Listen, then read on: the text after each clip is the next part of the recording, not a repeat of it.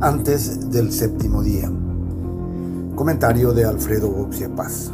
Víctor Ríos y el fariseísmo. Al comienzo tenía algunos reparos sobre el nombramiento del senador Víctor Ríos como ministro de la Corte Suprema de Justicia.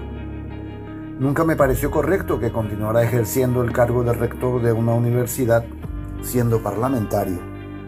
Y además, su elección confirmaría la vigencia del cuoteo político en la conformación de la máxima institución judicial. Pese a ello, reconocía que no tenía impedimentos legales para ser nombrado. Con el correr de los días me fue ocurriendo un curioso fenómeno. La intensidad de las críticas que recibió de distintos sectores era tan desmesurada que despertaba sospechas. De un día para el otro, el político liberal Víctor Ríos se convirtió en un peligroso agitador comunista, invasor de propiedades privadas, abortero, propulsor del matrimonio gay y un inepto en el campo jurídico. Su presencia en la corte constituiría el quiebre más catastrófico que haya conocido el equilibrio entre los poderes del Estado. Esta reacción sobreactuada no podía ser espontánea todos descubrían recién ahora que la terna de la Corte es producto de negociaciones políticas.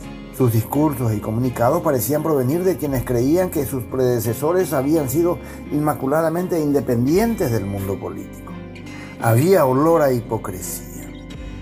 Ninguno de ellos había escandalizado cuando hace apenas un año y medio, mediante un pacto abdo-carto-llanista, César Diesel fue el elegido no era docente universitario, no publicaba ni investigaba temas jurídicos y había obtenido un puntaje bajísimo en la calificación. Pero claro, era el candidato de Cartes. Y fue entonces cuando empecé a preguntarme si ellos, los enojados, no estarían simplemente respondiendo a una orden del expresidente. Por supuesto que descarté enseguida dicha posibilidad, pues hay demasiados gremios y partidos involucrados muchos de ellos dirigidos por personas honorables. Entre los que anunciaron que se precipitará un descrédito ciudadano sin precedentes históricos, están el Consejo Directivo del Colegio de Abogados del Paraguay, la Cámara de Anunciantes, representantes de los gremios de la industria, el comercio y la producción, los gremios de ganaderos y sojeros y de partidos políticos como Patria Querida y Encuentro Nacional. No, a esa clase de gente nadie le ordena nada. Para cumplir órdenes está la legión de trolls, perfiles falsos y lamezuelas que llenan las redes sociales. Y están aquellos siempre dispuestos a cruzar la raya de la prudencia, aunque arrastren a la institución a la que representan a un descrédito innecesario. Fue el caso del arzobispo Edmundo Valenzuela, quien olvidando que iglesia y Estado son asuntos separados, convocó a una manifestación contra Víctor Ríos, a la que acudieron una monja en estado de trance y nueve acólitos poco entusiasmados.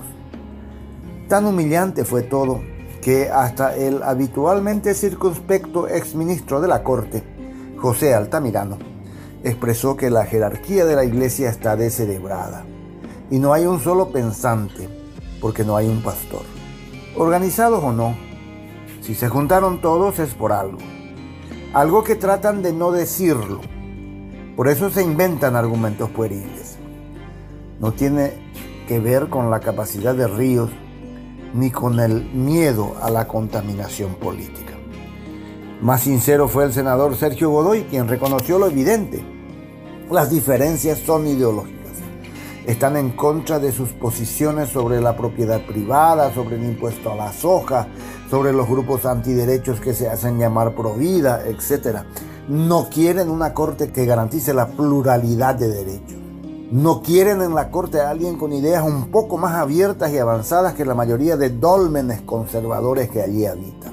Víctor Ríos es una figura molesta para las corporaciones de derecha, para gente como Valenzuela, para el cartismo. Y quizá por eso, ahora me parece mejor candidato que antes.